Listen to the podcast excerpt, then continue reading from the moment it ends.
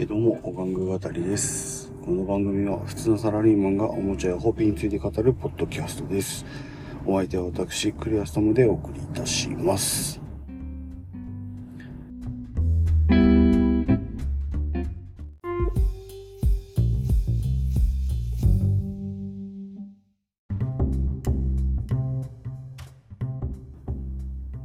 はい、どうも、えー、おがんぐ語りのクレイアストモです。と、もうあっという間に7月になってしまいまして、で、だいぶ、そうですね、もう梅雨は明けたのかな？えーと、なんかちょっと、西日本側で、かなり大雨が降ってっていうことがあったようなんですけども、そうですね、まあ、ところどころ雨も、大雨というか、私の住んでる方でも、スコールっぽい、スコールとまでは言わないな、なんだか、かなり土砂降りになったり、えー雨が弱まったりっていうのをこう、周期的に繰り返すような天気が続いた後、今日なんかはかなり、パカーンとも夏日に晴れているような感じではございますが、えーっと、いよいよ、夏になっていくのかなというところであります。で、まあ、その、まあ、天気とは あんまり関係ないんですけど、あの、結構前からですかね、あの、もう、もう一番有名というか、もう誰知らない人はいないぐらいの、あの、SNS のである、えー、まあ、ツイッターですか。まあ、皆さんもお使いの方いらっしゃると思うんですけど、そちらの方があの、CEO が、あの、イーロン・マスクさんに代わって、で、ついこの間、えっ、と、またちょっと別の方にか、変わられたというか、変わられたみたい、うん、変わられたんですよね、あれは。えー変わられたみたいではあるんですけど、まあなんかそのあたり、イーロン・マスクさんが CEO になったあたりから、ちらほら騒動というか、なんかツイッターのいろんな仕様が変わったりして、あのー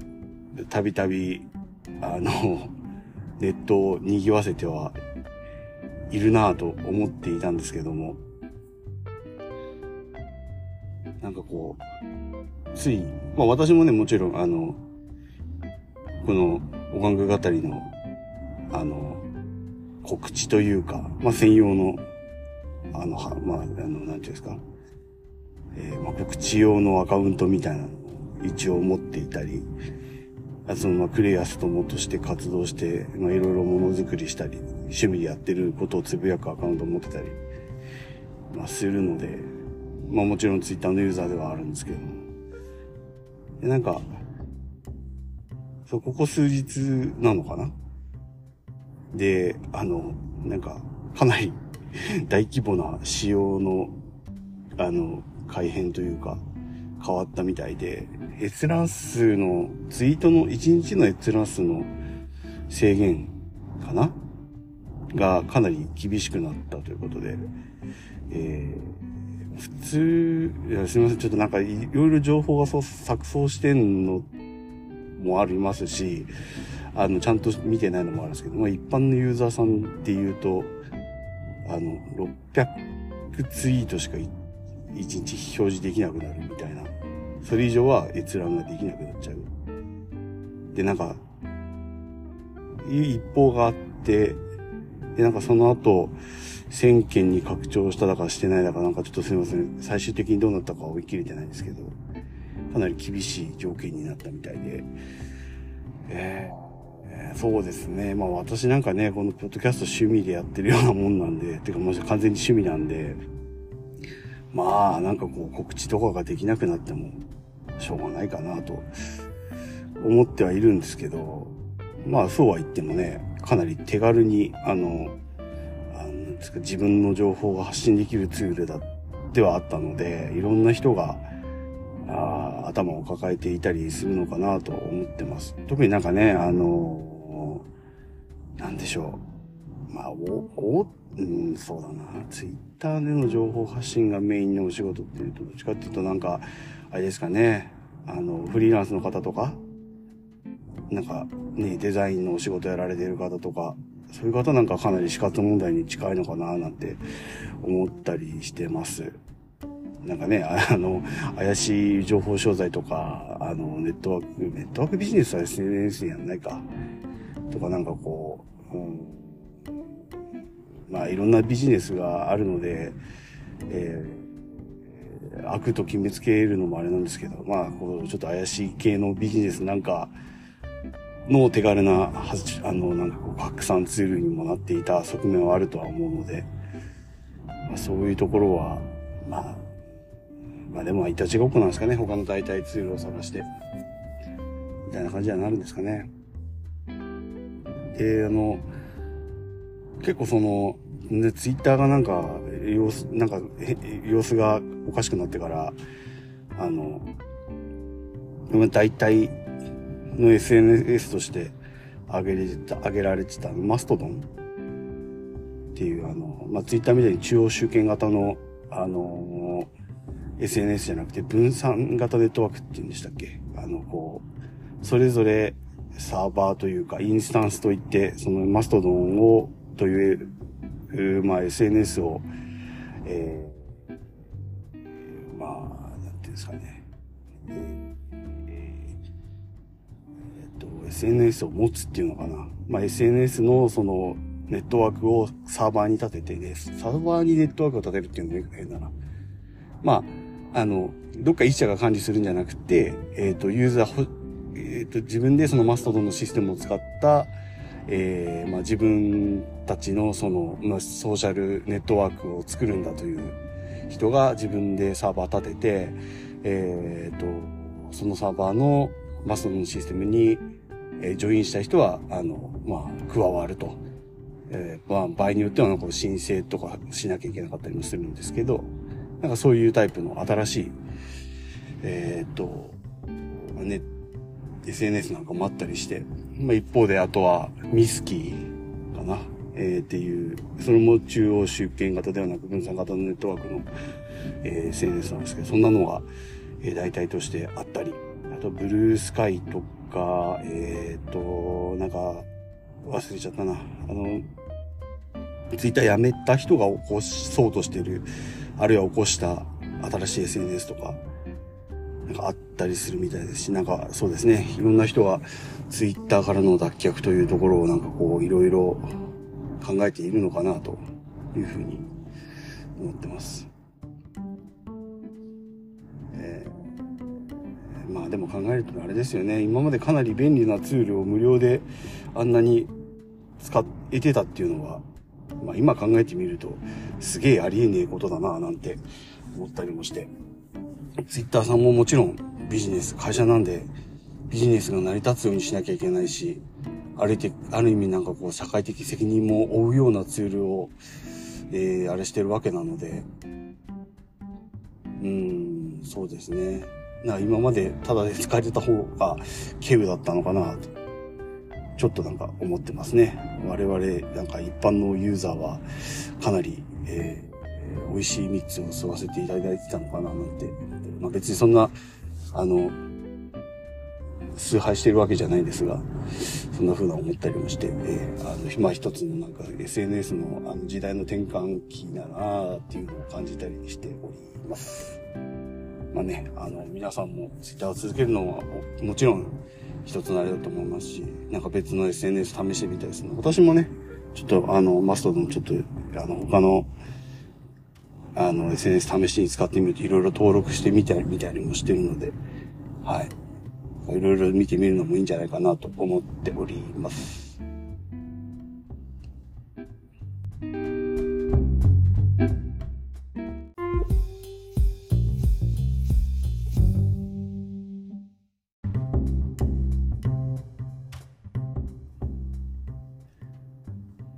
はいで、えっ、と、本日の五感宮語りなんですけれども、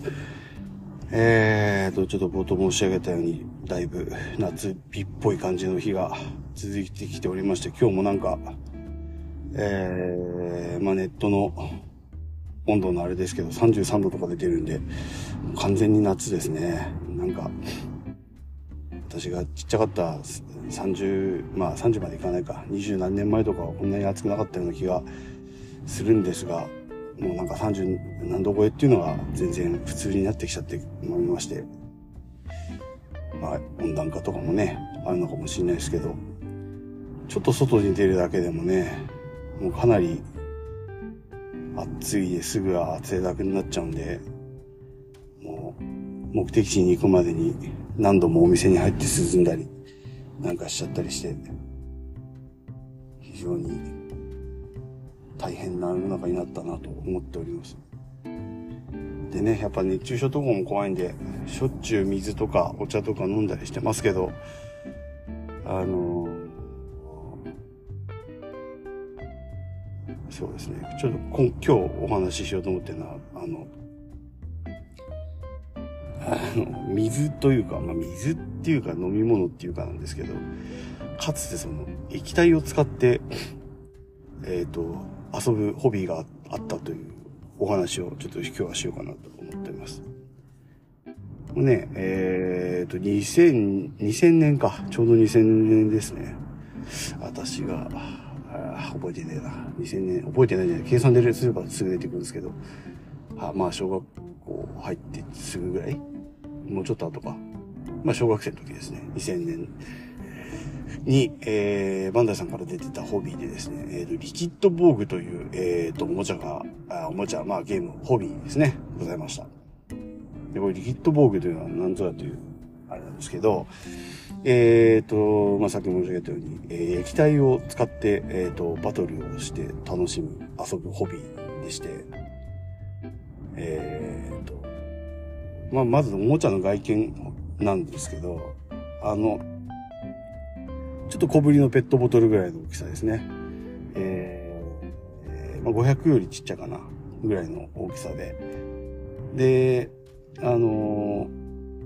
そこに液晶画面がついてました。あとボタンがついてて。で、こう、まあちょっと変形してね、ロボットみたいな形になりまして、まあ足を引き出し、足になる部分を引き出し、手になる部分を引き出してやると、あの頭、えー、まあ胴体、手足みたいな感じの、まあ非常にシンプルな形のロボットになりまして、で、その頭の部分がちょうどペットボトルのキャップの部分になってるんですね。で、そこがカパッと開いて、えっ、ー、と、中に、えっ、ー、と、円筒形状の、あの、蓋ができるカプセルみたいなのが入ってまして。で、その中に、えー、こう、まあ、飲み物だったり、まあ、お水だったり、いろいろ、こう、液体を入れまして、えー、カプセルを、あの、蓋を閉めて、えっ、と、頭の部分にセットして、蓋を閉めると。で、そうすると、あの、液晶の部分、まあボタン操作するなりなんなりして、あれすると、まあ液体、入れた液体に応じてこうなんか攻撃力、防御力、なんとか力みたいなのがこう、決まって、えー、まあ、それでバトルをできると。その本体の裏側にこうケーブルというか、あの本体からガチャッと外れるコネクターと、みたいなのがついてて、それをこう複数台接続して、えー、まあその対戦ができるというおもちゃだったんですね。また、まあだから、なんですかね、その入れる液体によって、その数値が変わって、まあ例えばコーラが強いだの、水道水が強いだの、なんかいろいろあれはあると思うんですけど、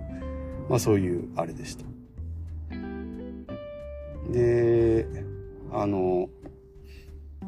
その、カプセルの、まあ、そ、底面、あ、そこ、そこに、なんだ、底面っていうの、底面でいいんだよね。カプセルの下の部分に、導電性のゴムがついてて、で、多分なんですけど、その液体の抵抗値を測ってるんじゃないかなと思うんですよね。どれだけそれが、その差が、飲み物によって差が出るかってちょっとわかんないんですけど、まあ、例えば食、食塩とかやってると導電性高くなるのかな、多分。と思いますし、まあ中に入ってるね、物質によって抵抗値が変わって、微妙に変わってくるんで、その抵抗値を見とって、えー、まあ、何かしらの、こう、管理線を持たせて、あの、そのゲームで使う数値を定めてたのかななんて、今考えるとね、思うんですけど、あの、なんか、そう、そういう、こう、なんか身の回りのものを、えー、こう、なんていうんですかね、えー、読み込ませて遊ぶみたいなので言うと、まあ私たちのちょっと前の世代かな。で、あの、バーコードバトラーという、あの、ホビーがあり、あり、ありまして、まあ私は実際に触ったことはないけど、なんか友達の家にあったりしたのかな？なんかお兄ちゃんとか、なんか年の離れたお兄ちゃんとかが多分持ってたりとかするのかな？同じ世代だったかな？ちょっと覚えてないんですけど、まあそれよりかなり前にそのバーコードバトラーっていうのありまして、それはなんかその、えー、っと、もう同じように、その、何ですかね、こう、お菓子の箱とかについてるバーコードを、機械、すいません。機械に読み取らせると、なんかその、えー、まあ、固有の、えー、まあ、こう、攻撃力というかパラメータが割り当たれ、割り当てられて、なんかその数値でバトルするみたいな、そんなのがあって、えー、と、あとは、なんだろうな、ゲームとかで言うと、モンスターファームとかもそれに近いですかね。あの、プレステの、プレステ、初代プレステのゲームで、えー、まあ、ゲームをやってる最中に、えー、まあ、その、えー、CD を、CD ゲームはまあディスクなので、そのディスクを入れ替えて、他の音楽 CD かなんかからこう読み取ったデータを元に、えー、モンスターを生成するみたいな要素があったりして、まあ、それもかなり近いのかなと思ったりするんですけど。それと同じようなことをバコードバトラーじゃないや、えっ、ー、と、リキッドボーガーをまあ液体でやるという、あれだ、こんえっ、ー、と、まあ、試みだったみたいですね。で、あのまあ、私このバ、えー、リキッドボーグは、えー、実際買わなかったんですけど、これも確かなんかコミックボンボンかなんかで、えっ、ー、と、まあ、キャンペーンというか、あの、広告を打っていたというか、まあ、特集ページなんか出たりして、へえ、こんなん出たの面白そうだなと思った記憶がありまして。どっかデパートで、なんかイベントがあって、体験イベントみたいのがあって、それに行ったんですけど、あの、まあ、こうテーブルにね、あの、こんなん出ますよっていうことで、こう、リキッドボーグのこのパッケージを置いて、なんかちょっとした、あの、パンフレットみたいなのも置いて、で、こう体、体験できる、あの、ようになって、まあ、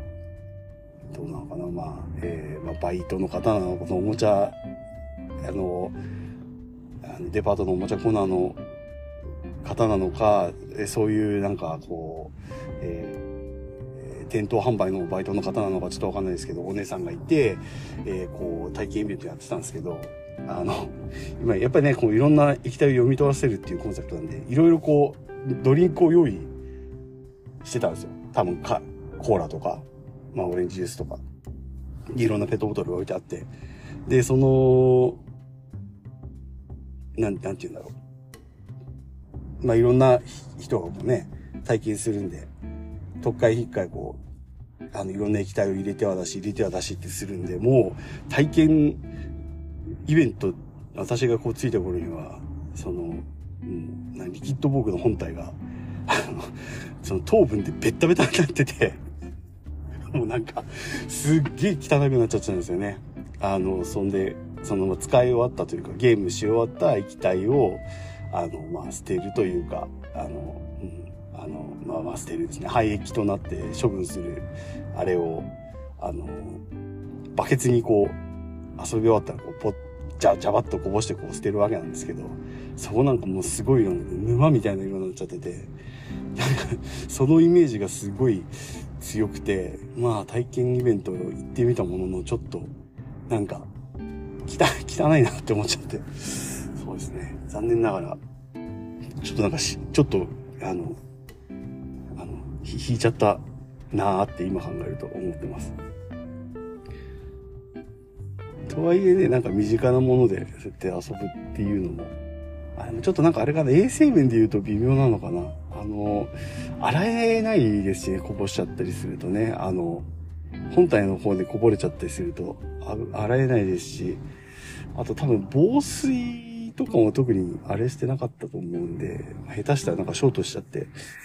壊れちゃったりとかいうケースもなか、なくはなかったのかななんて思ってます。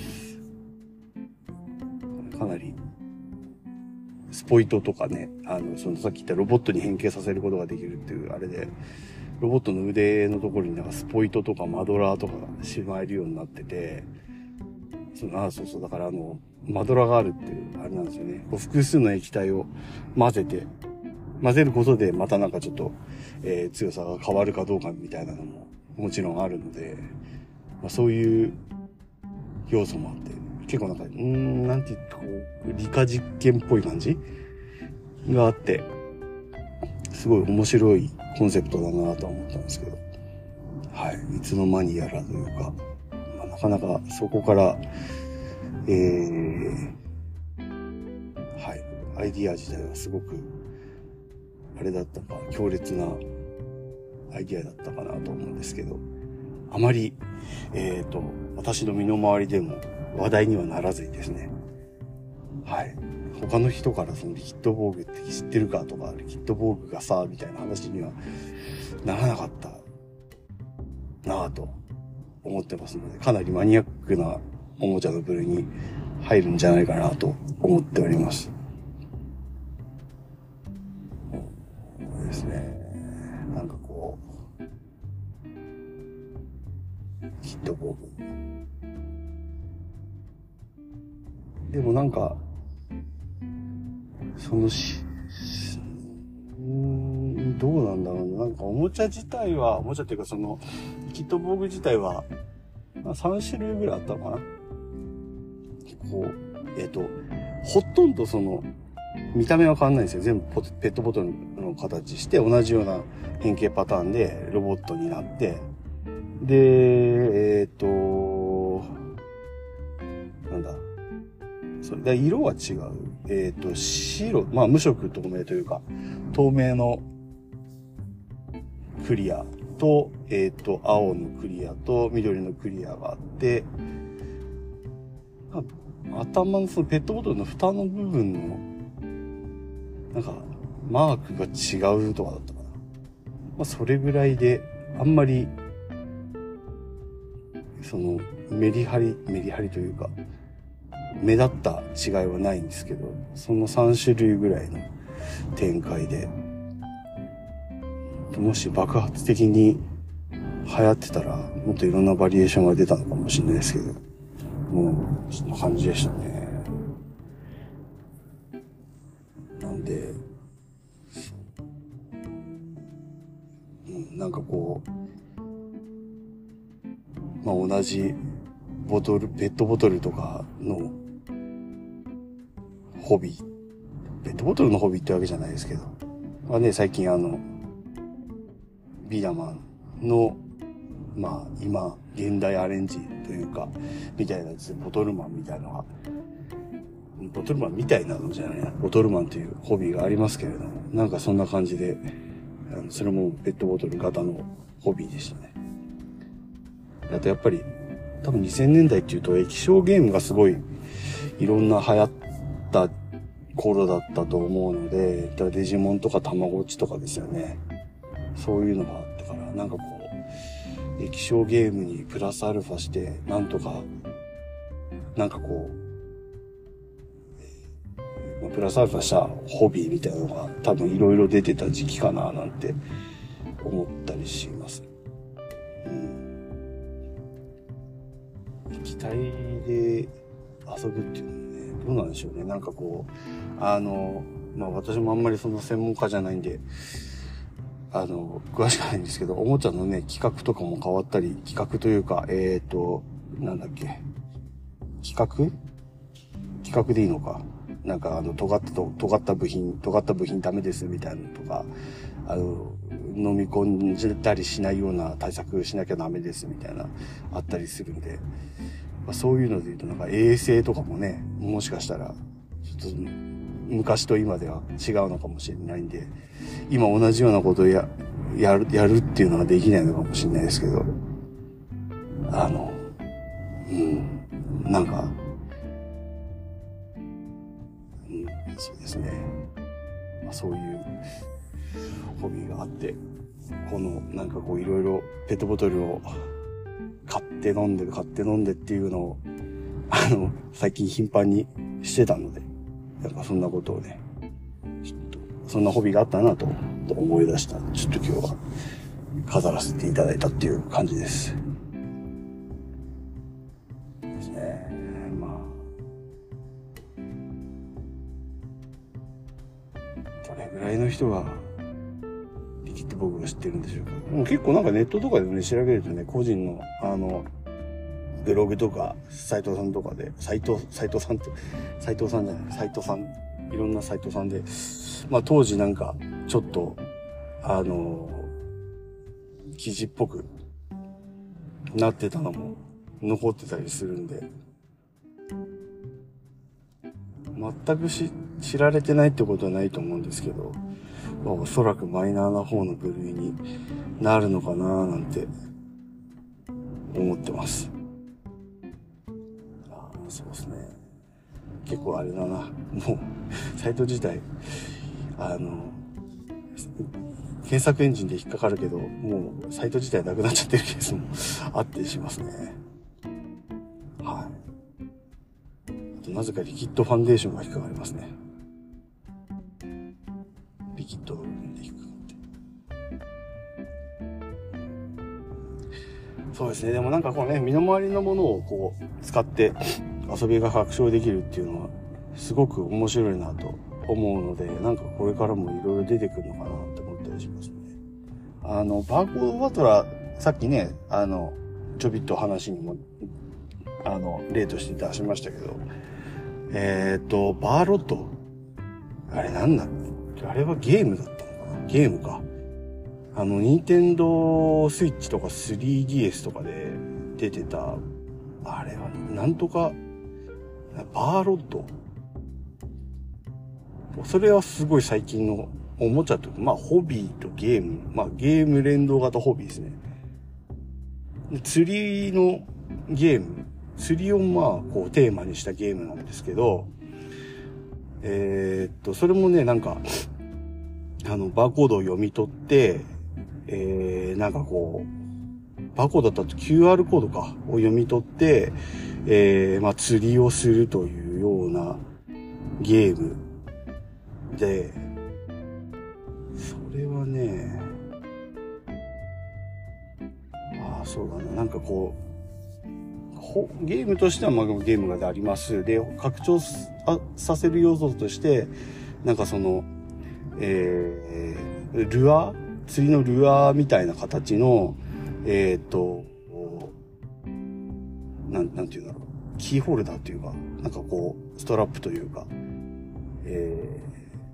ー、まあなんかそういうフィギュアみたいのがあって、その、魚のか、ルアーなんで魚の形してて、お腹の部分がバーコードだったりするんですよね。で、それを、あの、DS なり、スイッチなりで読み込ませて、えー、まあ、なんかこう、なんていう強化アイテムを手に入れられたりとか、まあ、その、もう、するみたいな感じなんですよね。あとなんかこう、さ、釣りなんで、こう仕掛けなのかな？みたいな、こう、仕掛け、釣りの仕掛けを強化できる、こう、なんか、メモリーみたいな形をした、あの、やつが出てて、それも、あれですね、なんだろうな、かなり、えっ、ー、と、あの、まあ、家電量販店さんとか、トヨタさんとか行くと、かなり いっぱい売ってたなとは思うんですけど、あんまりなんかこう、世の中の、もうこう、一大ブームみたいな感じにはならなかったりして、ならなかったような感じがしていて、うーん、なかなか大ブームにそういうのはならないのかなと。どっちかというと、あれですね、なんかこう、ゲームとおもちゃが、ホビーが連動したやつっていうのはなかなかそんなに一大一世を風靡するブームにはなりづらいものなのかなと思ったりはするんですけどね。なんか結構、あのー、そのなんかルアーのパッケージも凝ってて、私そんなに釣り詳しいわけでもないし、全然やったことないんですけど、なんかこう、釣り具屋さんみたいな感じのところは好きで、あの、昔ちょっと行ってみたりしたことあるんですけど、なんかこう独特なんですよね。あの仕掛けのパッケージとか。こう、なんかこう、うん、すごくデザインが独特で、なんかこう、そそられる感じ、そそられるというかなんかこう、あの、なんだろうな。ちょっと、ホビー、それこそそのコロコロの、あの、コロコロとか、ボンボンとかの商品性、あの、商品の広告ページみたいな感じが若干するデザインだったりして、購買意欲をこう、そそられる感じがするんですよね。あの、買ったところであれなんです、釣りしないんであれなんですけど、なんかこう目が行くような感じがしますね。で、なんかその、バーロットだっけ？そもそもバーロットで合ってんのか？これ。合ってんのかな？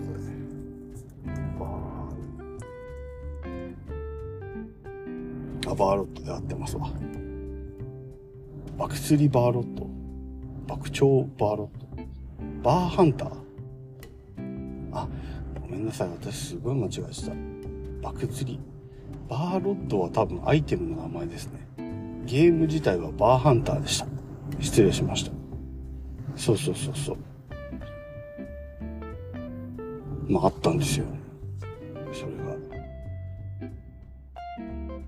面白いですね。そうそうそうそう。で、その、そうだからバッバーロットじゃなくてバーハンターのそのなんか、えー、いろんな商品はやっぱちょっと釣りの、えー、こう、なんていうんですか、釣り具っぽいあのパッケージになってして、うん。なんかちょっと凝ってた感じがして、非常に面白いなと思ってたんですけど、もしかすると、なんかこう、あの、今でも、あの、まあ、家電量販店さんの、えー、こう、ちょっとまあ、ワゴンセール的なところに入ってるかもしれないんで、多分、それぐらいの感じになっちゃっているのかな。もし見かけたらね、ちょっと見てもらえると、もしかしたらなんかこう、釣りが好きな方は、ああ、なんかぽいわって思うのかもしれないので、はい。ちょっと見てみてください。ね、またこういう身の回りのものを、あ、なんかこういろいろ読み込んで遊ぶみたいなものが今後も増えてくるかも。増えてくるというか今後もあるかなとは思うんですけど今度、どんなものが出てくるんでしょうか。ね、AR とかそういうのも発達してきてるんで、またいろんなね、面白いホビーが出てくるんじゃないかなとは思いますが。はい。というところで今回は、えー、えー、っと、バーハンターじゃなくて、えー、リキッド防具ですね。リキッド防具のお話をメインに、ちょっとバーハンターの話もさせていただきました。もしご存知の方がいたら懐かしいなぁなんて思っていただけると幸いでございます。はい。ということで、本日の音楽語りはこんなところで失礼しようかなと思います。次回もまた楽しみにしていただけると嬉しいです。それではまた、えー、えー、次回。次回はいつ撮れるかな ?7 月。そうですね。まだまだ暑くなるとは思うんですけれども、ちょっとね、今日ね、収録してるのはまたあの、ワーキング、コワーキングブースというか、リモートワークブースみたいなところでやってるんですけど、あの、ブースがすごい暑くてですね、エアコンがあるんですけど、そのエアコンを切るなって書いてあるんですよね。なんで、もしかするとこのファンが回ってる音がすごいするかもしれないです。まあちょっと音質悪かったらあれなんですけど、はい。まあ、そんな収録が続いちゃうかもしれないんですけど、また次回もお楽しみに。はい、それでは、お玩具あたりのクリアストモでした。次回もまたよろしくお願いします。